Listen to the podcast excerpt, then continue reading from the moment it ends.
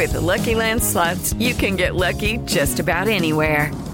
This is your captain speaking. Uh, we've got clear runway and the weather's fine, but we're just going to circle up here a while and uh, get lucky. No, no, nothing like that. It's just these cash prizes add up quick. So I suggest you sit back, keep your tray table upright, and start getting lucky. Play for free at LuckyLandSlots.com. Are you feeling lucky? No purchase necessary. Void where prohibited by law. 18 plus terms and conditions apply. See website for details. Libriru. Oigan, ¿qué tal les está yendo con el arranque del ciclo escolar? ¿Ya le agarraron la onda? ¿Ya se pudieron organizar con sus hijos, con los maestros, con los administradores de las escuelas? En los capítulos anteriores de Regresamos a clases como nos fuimos a distancia, describimos las experiencias de los estudiantes al cierre del anterior ciclo escolar, que ya fue desde su casa, y de los maestros que tuvieron que resolver sobre la marcha los retos que se presentaron para cumplir, además las exigencias de los directivos, de los políticos. La conclusión de los investigadores a los que hemos consultado es que desde la Semana Santa se debió trabajar en métodos distintos para el nuevo ciclo escolar, considerando, claro, que ese ciclo, el 2020-2021, sería igual que el anterior, desde casa. Además coincidieron en el hecho de que los maestros deberían tener mucha más participación en el diseño de las estrategias a utilizar porque ellos son los que mejor conocen a sus alumnos, saben de sus capacidades y de las carencias a las que se enfrentan, por tanto poseen conocimiento en lo particular de sus entornos. Finalmente coinciden en que en lo material los maestros deberían contar con más apoyo de las autoridades, tanto con herramientas tecnológicas como con herramientas físicas, por ejemplo, internet, computadoras, etcétera, etcétera, etcétera. Porque en cuanto a la capacitación, los profesores sí han recibido espacios para capacitarse, pero no es suficiente porque también debe haber acompañamiento de expertos en tecnología que resuelvan los obstáculos que se presentan en el día a día. Considerando lo anterior, es momento de dedicar un espacio y con ello, ¿por qué no? Un reconocimiento a los papás. Sí, cómo no. Aplausos, venga, venga. Que han tenido que adoptar el papel de maestros sin dejar de ser papás, pero sin sustituir tampoco a los maestros, porque a ellos no se les puede sustituir. Pero los papás se han visto obligados a asumir el reto de estar con los chavos de día y de noche para acompañarlos en el aprendizaje, tratar de orientarlos, apoyarlos y en su caso entrar en contacto con los profesores para desatorar los nudos que se van formando sobre el nuevo caminito de la escuela.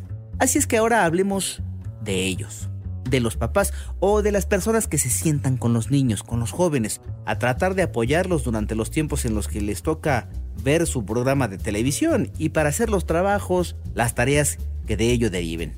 Para poderlo hacer, solicitamos la ayuda de otra investigadora que por cierto ha trabajado al menos 20 años en todo lo concerniente a la educación básica y 14 más en educación superior. Ustedes se digan no si no se la sabe.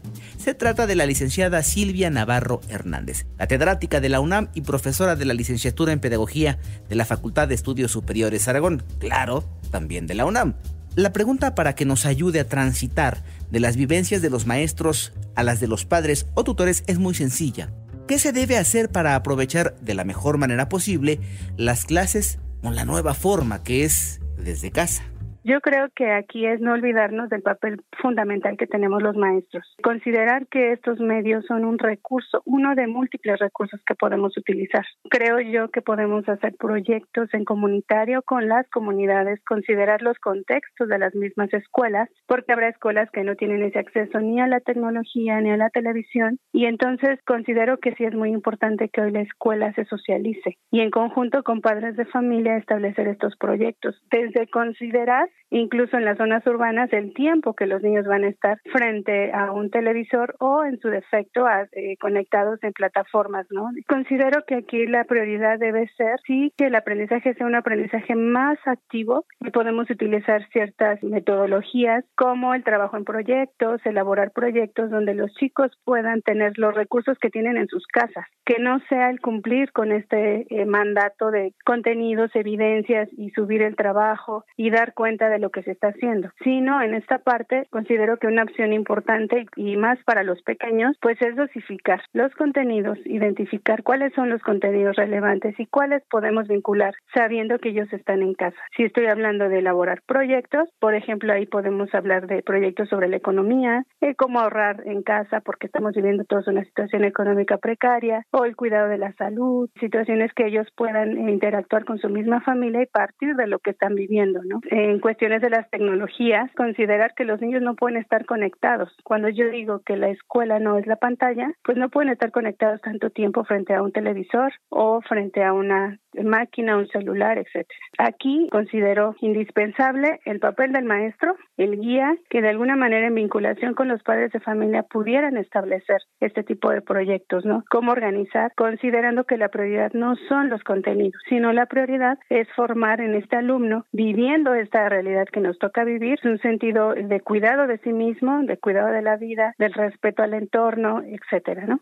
Ahora, ya entrados en el tema de los papás, hay varias preguntas que no han sido respondidas claramente por las autoridades. Por ejemplo, ¿en casa se contará con las herramientas para seguir estudiando? ¿Qué pasa, por ejemplo, si solo hay una televisión o solo un teléfono? ¿Se van a tener que turnar los chavos?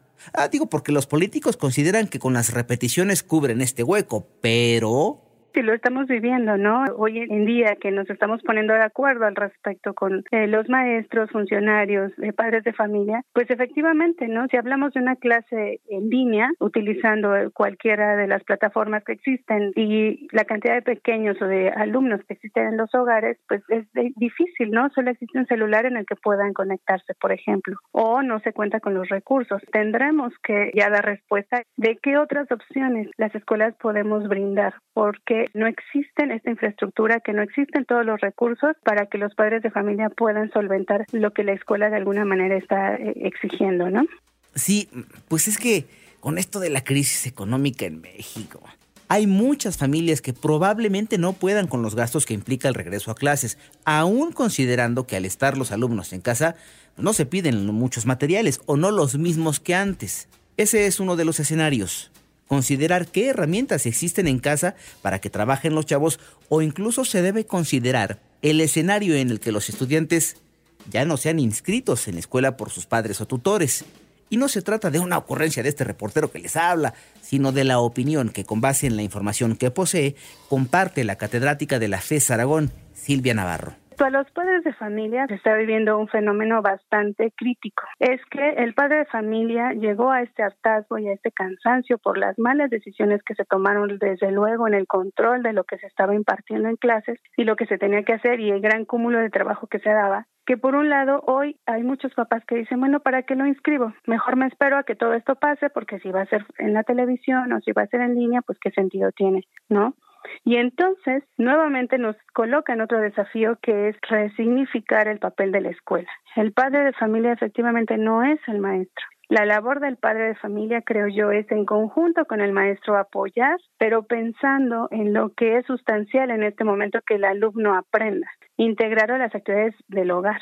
¿sí? En donde también el niño se involucre con el cuidado de, la economía, con el cuidado de la salud, los recursos, el cuidado de su entorno y todos estos eh, conocimientos tan indispensables para la vida. Y bueno, pues que necesitamos creer y necesitamos trabajar en conjunto. Los padres de familia necesitan creer nuevamente en la escuela, en los maestros y trabajar en pro del desarrollo de los niños. Ellos tienen una labor muy importante. Es entonces momento de acercarnos a los padres o tutores. Ya las cosas han cambiado mucho. Antes casi siempre a quien buscábamos eh, para este tipo de cosas era a las mamás, a las abuelas o a las mujeres en general para preguntarles sobre el desarrollo de los hijos. Pero ahora muchos hombres se han sumado a esa tarea y aquí encontramos uno de esos casos donde papá es el que se encarga de la mayoría de las cosas que tienen que ver con los hijos porque mamá trabaja. Y cuando hay trabajo, es decir, para los dos, mamá y papá, pues ambos se dividen las tareas. Así han estado los últimos 20 años. Así se han organizado. Su nombre es Jorge y en su matrimonio hay tres hijos. El mayor de ellos tiene 22 años, pero el más chico pasó a cuarto de primaria. Aún sabiendo que los papás de los niños están con ellos eh, en este proceso, sería muy complicado que ellos, los papás, pudieran salir adelante sin los profesores. Es decir, de todos modos, con todo y pandemia, el éxito o el fracaso de los nuevos métodos en buena medida depende de la comunicación y eso nos lo confirmó Jorge cuando lo buscamos. Bueno, en cuanto a que pues, los tienes en la casa y que tienes que estar ahí con ellos, pero en cuanto a trabajos, la maestra acá eh, nos hizo un grupo de WhatsApp y este nos mandaba los trabajos para que trabajaran la semana y el viernes se lo mandábamos. Ok, ¿cómo estaban trabajando? ¿Era por tele, era por internet, por redes sociales? ¿Cómo? Mm, no, nos, eh, nos mandaba los archivos en por WhatsApp nos mandaba este pues como hojas eh, copias de, hojas de trabajos, de libros y de revistas, todo este rollo, eh, como revistas educativas. Y ya hacían los ejercicios, coloreaban, leían, o sea, estaba acorde a, los chamacos. Lo único que sí, pues Carlos, que es el que me dice, bueno, ¿y cuándo voy a ver a mis amigos, no? ¿Cuándo voy a estar con mi maestra? Pero en cuanto a sistema como tal, yo lo veo bien, como lo está trabajando la maestra que le tocó a Carlos. Afortunadamente, este ciclo me estaba comentando la maestra que en automático pues pasan a cuarto año y solamente que hubiese cambios de escuela o alguna cosa así, pues es como como tiene uno que estar eh, ingresando nuevamente documentos y retirando documentos de lo contrario, el mismo grupo que, que tenía el año pasado es el mismo grupo que tiene y se va a trabajar trabajar igual, de la misma forma que cuando empezó todo este cotorreo. Ahora, dadas las circunstancias, en muchos casos los maestros optaron por buscar sus propias formas, con sus temas de manera que pudiera cumplirse el plan de estudios lo más apegado a lo requerido posible, porque ¿quién puede dar cumplimiento exacto y preciso a lo que marcaban los programas en estos momentos de pandemia? Díganme quién. Bueno, ahí les dejo la pregunta. Lo que nos compartieron los tutores de los niños es que sí se intentó utilizar los programas de televisión como una herramienta más, pero... Ah, a ver, vamos a escuchar. O sea, de, de hecho, eh, yo cuando empezó lo de los programas de la televisión, eh, efectivamente yo puse a ver a Carlos II y sí me decía, oye, dice, pero pues es que lo pasaron rápido y no lo entendí. Y ya este, yo hablé con la maestra y me dijo, no, vamos a, ya no vamos a hacer este, lo que viene en la televisión vamos a armar el grupo, vamos a este a que trabajen los niños y nada más me lo me lo envían igual en foto por WhatsApp para ir calificando o en su defecto este los archivos, o sea, los escanean los archivos y me lo mandan por correo. Por eso se empezó a trabajar así porque sí efectivamente al principio te acuerdas que sacaron en en la tele un horario para darles clases en el 11 punto dos creo que era en donde salía. Y sí muchos muchos niños del salón o muchos papás del salón de Carlos sí comentaban eso de que como pasaba la en la tele pues ya no había repetición o, no había modo de que les explicaran. Y si el papá se apindejaba tantito y no ponía atención pues menos no sí lo entendemos eh y también debemos tomar en cuenta que algunas cosas sí cambiaron del anterior ciclo escolar al actual. Por ejemplo Ahora son más canales, más televisoras, sí hay repeticiones. Los maestros tuvieron trabajo incluso en verano porque hubo capacitaciones para ellos y además, muchos por iniciativa propia, buscaron la forma de actualizarse, aunque de todos modos se enfrentaron situaciones complejas, como el hecho de que se cayera alguna plataforma o red social, como lo que pasó apenas con Zoom Ah, no, hubieran visto la cara de desesperación de maestros y alumnos el primer día de clase sin poder comunicarse entre ellos. No, hubieran visto. Finalmente los papás son los encargados en este momento de apoyar. Pero, ¿qué tan complejo es para ellos?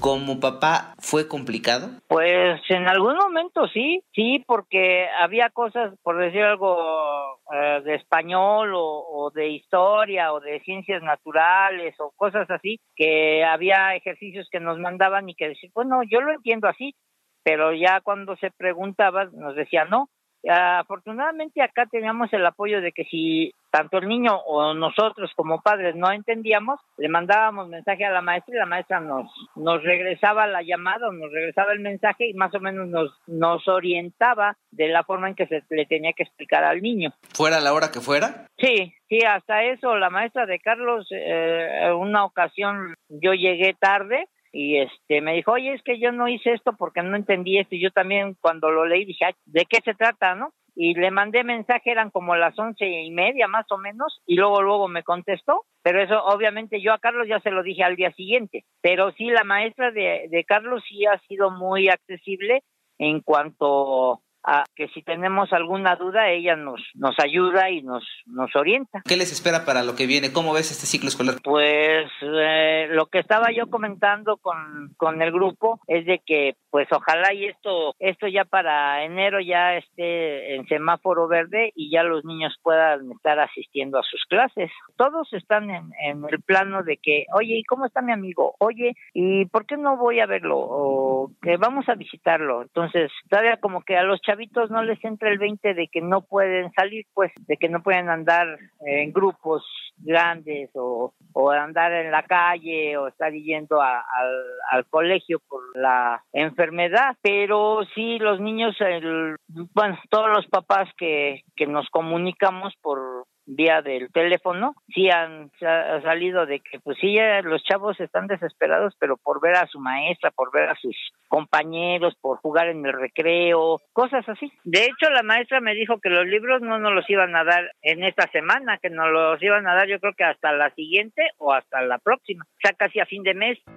Otra vez, son los maestros, en conjunto con los tutores, los que mantienen el barco a flote, un barco cuyos pasajeros son los niños. Nos van a disculpar en cuanto a que solo les vamos a compartir esta charla con un solo padre de familia, pero es que tenemos las voces de los expertos que, a manera de conclusión, nos dan su punto de vista con relación al regreso a clases desde casa, sobre los contenidos que se transmiten en televisión y lo que está pasando en el entorno educativo, porque... ¿No les parece que a estas alturas ya debiéramos preguntarnos si estas generaciones van a resultar afectadas o el aprendizaje será más lento o qué cosa es lo que va a pasar? Vamos a pedir a los académicos, investigadores y catedráticos que nos den su punto de vista, su conclusión después de tanta información que hemos compartido con ustedes. ¿Qué hay del nuevo ciclo escolar desde casa? ¿Qué con los alumnos? ¿Qué pasa con los aprendizajes? ¿Qué onda con los padres de familia? Bueno, a ver, a ver. Con permiso, permisito, con permiso. eh, ¿Me permite? Hombres trabajando con permisito, con permisito. A ver, vamos a ver. Primero las damas. Licenciada Silvia Navarro Hernández, catedrática de la UNAM y profesora de la licenciatura en Pedagogía de la Facultad de Estudios Superiores Aragón. Claro, también de la UNAM.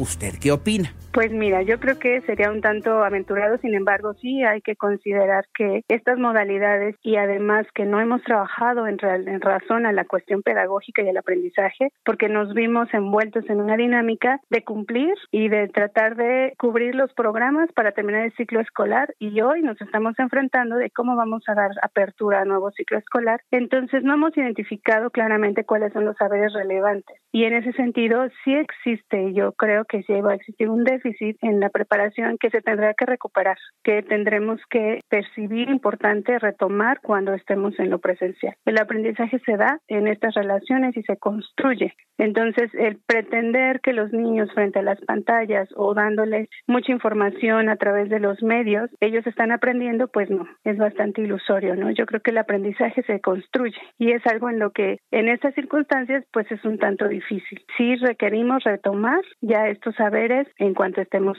con los chicos otra vez. Sale.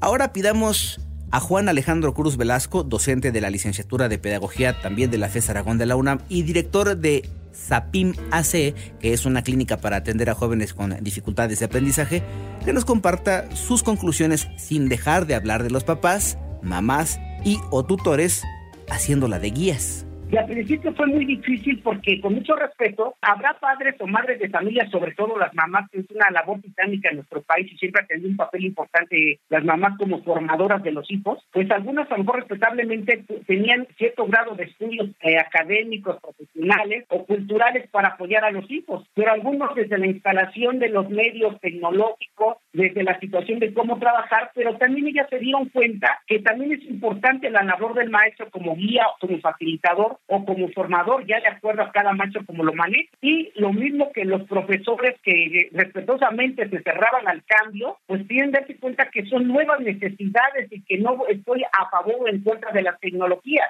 porque las tecnologías no son buenas ni malas, son una herramienta y es la función que cada uno de nosotros le demos. No estamos totalmente preparados, honestamente pero ya es un gran cambio en el sentido de que pues las mamitas se tuvieron que involucrar, porque cuántas veces no veíamos también a lo mejor los papás con un estilo de crianza muy adecuado, en el cual, por ejemplo, tenían una formación democrática, que no eran impositivos ni autoritarios, y formaban y se responsabilizaban de sus hijos, pero muchos los mantenían entretenidos ahí con una lab, con una tableta, con la telefonía, el celular o la televisión, pues ahorita entonces eso hay que adaptarlo. Hace unos días se dio a conocer el resultado de la encuesta en COVID-19-2, que es la encuesta de seguimiento de los efectos de COVID-19 en el bienestar de las niñas, niños y adolescentes. Lo pudieran encontrar ustedes, por ejemplo, con el hashtag en COVID-19 infancia, y que llevaron a cabo a manera de colaboración la Universidad Iberoamericana, a través del Instituto de Investigaciones para el Desarrollo con Equidad, la UNICEF México, Acción Ciudadana frente a la Pobreza y la Oficina en México de la Organización de Estados Iberoamericanos. Y los resultados son muy ilustrativos. Por ejemplo, Silvia Irene Schmelkes del Valle, quien tiene una larga trayectoria en el sector educativo y que hoy es vicerrectora de Ibero, dijo el impacto para los estudiantes es brutal. La encuesta es muy clara en confirmar lo que de alguna manera ya hipotetizábamos. La pandemia afecta más educativamente a los más pobres. Son los que se encuentran en condiciones de mayor ventaja, los que tienen la posibilidad de seguir las clases por Internet, los que no tienen muchas dificultades para seguir estas clases y el 40% no las siguen. Y lo que estamos viendo es que se está sobreponiendo una desigualdad tecnológica a una desigualdad educativa ya existente que nos hacen prever un aumento muy importante en el abandono escolar. Una cifra que, por cierto, aún no conocen ni las propias autoridades educativas mexicanas. Pero eso no es todo. De acuerdo con la encuesta, solo 6 de cada 10 alumnos de educación básica han podido seguir el programa Aprendiendo en Casa y son aquellos que pueden apoyarse de Internet, además de la televisión. Pero a eso sumen ustedes que dos terceras partes de los hogares de estos niños fueron impactados por el desempleo. O sea, alguno de los papás, papá o mamá o los dos, se quedaron sin trabajo durante lo que llevamos de pandemia. Recuerden que estos datos se encuentran y se pueden consultar en la página de la Organización de Estados Iberoamericanos. Cuando dieron inicio las transmisiones de Aprende en Casa estuvimos pendientes del impacto para alumnos, maestros y padres de familia, pero pudimos comprobar que la Secretaría de Educación Pública no arrancó el ciclo escolar 2020-2021 con los nuevos contenidos, o sea, con la programación perteneciente, en todo caso, a Aprendiendo en Casa 2 y que debieron haber preparado, por cierto, para todos los niveles educativos a estas alturas del partido. En el documento que se llama Orientaciones para apoyar el estudio en casa de niñas, niños y adolescentes, educación preescolar, primaria y secundaria, se describe con todo detalle que, leo literal, durante las primeras tres semanas se transmitirá lo mejor de Aprende en casa y Verano Divertido lo anterior con el fin de que los niños, niñas y adolescentes repasen contenidos de los programas de estudios que se hayan abordado en el ciclo escolar 2019-2020. Para quienes siguieron Aprende en Casa y Verano Divertido, será algo familiar continuar con su aprendizaje a través de estos programas televisivos. Pero quienes por alguna razón no pudieron seguir esa programación en su emisión original, les será útil también para familiarizarse con este medio para apoyar su aprendizaje. Hasta aquí la lectura literal de este texto. Eso que acabamos de leer es literalmente lo que se encuentra en ese documento en el que ya mencionamos. O sea, las clases con los nuevos contenidos, que por cierto se graban a todo vapor en instalaciones del Canal 11, se utilizarán pero hasta el 14 de septiembre de 2020. Y así viene claramente especificado en el mismo texto. Miren ustedes, vuelvo a leer.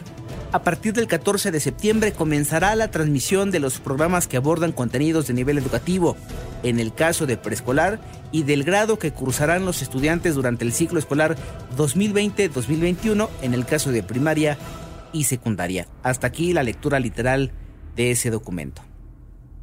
Ahora bien, una vez iniciadas las transmisiones, se llevó a cabo un comparativo y se encontró que efectivamente durante las tres primeras semanas el contenido en los diversos canales era material que los niños ya habían visto al final del ciclo escolar anterior o durante las vacaciones. ¿Habrá alguien visto televisión o estos programas durante las vacaciones? Hay materiales chilenos, peruanos y de otros países centro y sudamericanos que no siempre hacen referencia a puntos regionalizados, o sea, no siempre contienen vocablos o modismos que conozcan los mexicanos.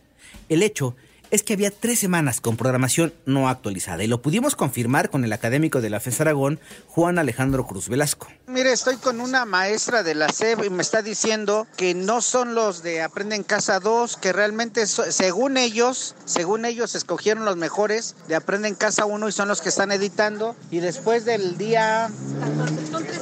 Son tres semanas de Aprende en Casa 1 y después de tres semanas ya van a empezar los normales y que ya en los siguientes programas cuando ya empiecen Aprende Casa 2, se supone que escogieron a los mejores maestros para ir editando.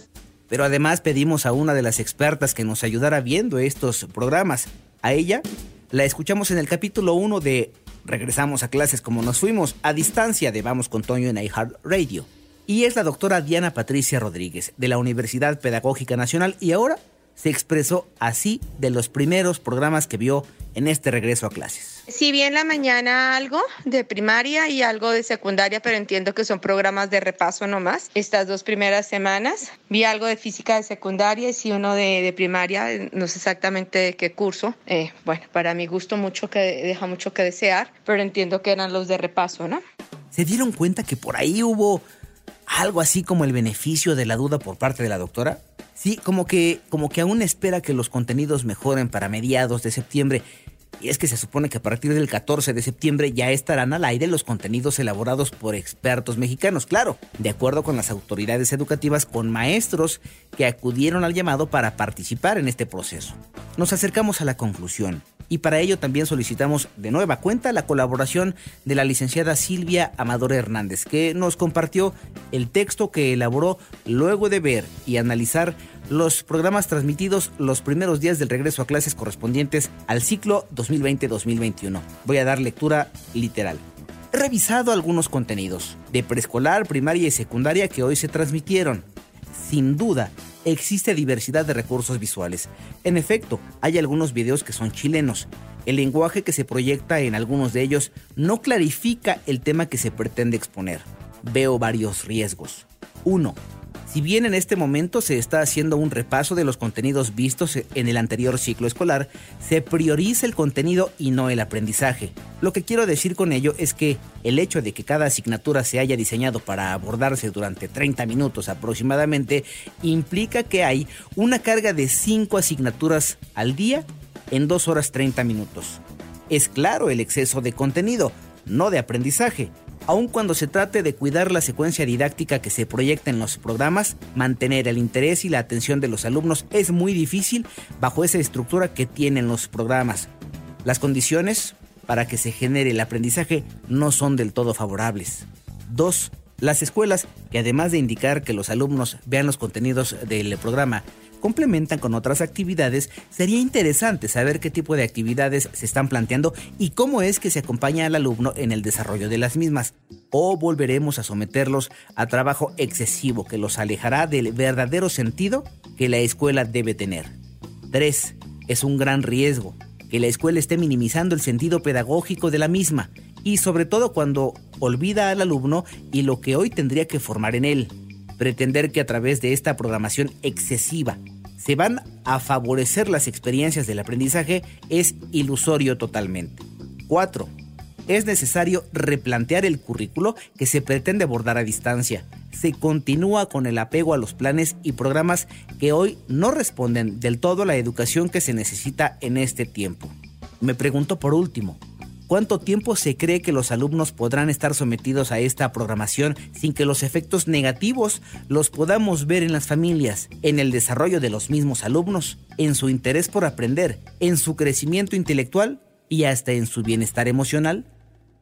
Hasta aquí lo que nos dicen los expertos sobre lo que está pasando en este momento en las casas de los mexicanos que se han convertido en una suerte de aula adaptada con base en las posibilidades de cada familia. Algunos niños tienen la ventaja de contar tal vez con una computadora, con internet, con un teléfono celular, otros solo con una de estas herramientas, otros posiblemente con televisiones en las que en todo caso ven en este momento contenidos no actualizados y otros con ninguna de estas herramientas. En esta investigación lo que encontramos fue lo siguiente, que por cierto no es subrayo, no es la opinión del de la voz, sino el recuento de los testimonios y datos que a lo largo de tres capítulos obtuvimos. Número 1. En el ciclo escolar 2019-2020, los maestros, padres y niños se enfrentaron a la pandemia con relación a las clases a su manera y con las herramientas con las que contaban. Los niños y maestros coinciden en que se rompieron los horarios porque si no era por las clases, era por las tareas o por consultas sobre diferentes temas, pero había que estar pendientes una buena parte del día de los teléfonos celulares, las computadoras o cualquier otro dispositivo inteligente. 2. La pandemia puso en evidencia las carencias en cuanto a las herramientas con las que cada una de las partes cuenta para las clases. No todos tienen los recursos económicos para una computadora, teléfono celular o incluso en algunos casos suficientes televisiones. 3. Los padres o tutores se enfrentaron a la imperiosa necesidad de dividir sus tiempos de manera que pudieran acompañar en las clases a los chavos y no siempre la batalla fue ganada porque había quienes desesperados llamaban a los maestros para pedirles ayuda o porque ya no hallaban cómo hacer que los alumnos prestaran atención o porque no le hallaban a las tareas. 4. En efecto, hubo cambios del aprende en casa al aprende en casa 2. Uno de ellos es que para el ciclo escolar 2020-2021 se cuenta con el apoyo que cuesta, pero apoyo al fin de las televisoras mexicanas, de manera que hubiera canales suficientes para distribuir los contenidos por grados, horarios y hasta con repeticiones para que los alumnos se distribuyeran con base en sus propias necesidades. 5. De acuerdo con los especialistas en materia educativa, las autoridades debieron trabajar en la preparación de un regreso a clases a distancia desde que se determinó en Semana Santa que ya no debían tomar clases de manera presencial y así habrían contado con al menos tres meses para la elaboración de contenidos y desde entonces se habrían empezado a grabar en estudios de televisión. 6. Sí se ofrecieron cursos de capacitación para los maestros. 7 los estudiantes, en muchos casos, sí, son expertos en redes sociales, pero no en el uso de plataformas tecnológicas para el aprendizaje. 8. No se informó de manera clara a los padres de familia y a los estudiantes que las primeras semanas del regreso a clases verían en la televisión programas utilizados en el cierre del ciclo escolar 2019-2020 que no son recientes y que en algunos casos forman parte de la cultura pero de otros países. 9.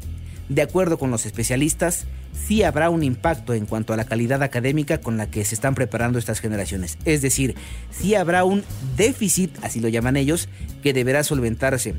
Y la pandemia afecta más educativamente a los pobres que a los ricos y se prevé un aumento en el abandono escolar. Y 10. Aunque el material que se transmite en el inicio del ciclo 2020-2021 no es nuevo, y servirá solo de repaso y para que los maestros elaboren su diagnóstico de cómo llegan los estudiantes, de acuerdo con Diana Patricia Rodríguez de la Universidad Pedagógica Nacional, dejan mucho que desear. Bueno, no cabe duda que 2020 pasará a la historia como el momento en el que cambiaron muchas cosas en el planeta Tierra y una de ellas es la educación. México no fue la excepción. Quienes están en el papel de estudiante, de maestro o de tutor protagonizan uno de los retos más importantes de la historia porque es muy probable que las cosas no sean jamás como antes. ¿No será entonces este el momento para hablar ahora sí de una gran reforma educativa que incluya todos y cada uno de los aspectos del sistema?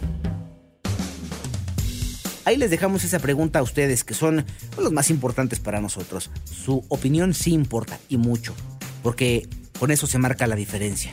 Yo soy Pepe Toño Morales y antes de despedirnos, de un tema tan intenso, les recordamos que nuestras vías de contacto para que nos compartan sus comentarios están en las cuentas de Twitter, arroba Morales en vivo y arroba 889 Noticias. En ambas estamos en contacto permanentemente. Es para nosotros una costumbre agradecer a quienes hacen realidad que estas imágenes lleguen a ustedes a través de los sonidos y ellos son César Alvarado, Juan Pablo Naranjo y Javier Flores. Y sobre todo, gracias a todos ustedes por acompañarnos en esta aventura que se llama Vamos con Toño de iHeartRadio, donde ya saben que si me buscan, y como no, me encuentran. Hey guys, it is Ryan. I'm not sure if you know this about me, but I'm a bit of a fun fanatic when I can. I like to work, but I like fun too. It's a thing. And now the truth is out there. I can tell you about my favorite place to have fun Chumba Casino. They have hundreds of social casino style games to choose from, with new games released each week. You can play for free anytime, anywhere and each day brings a new chance to collect daily bonuses. So join me in the fun. Sign up now at ChumbaCasino.com. No purchase necessary. VGW. Void were prohibited by law. See terms and conditions. 18 plus.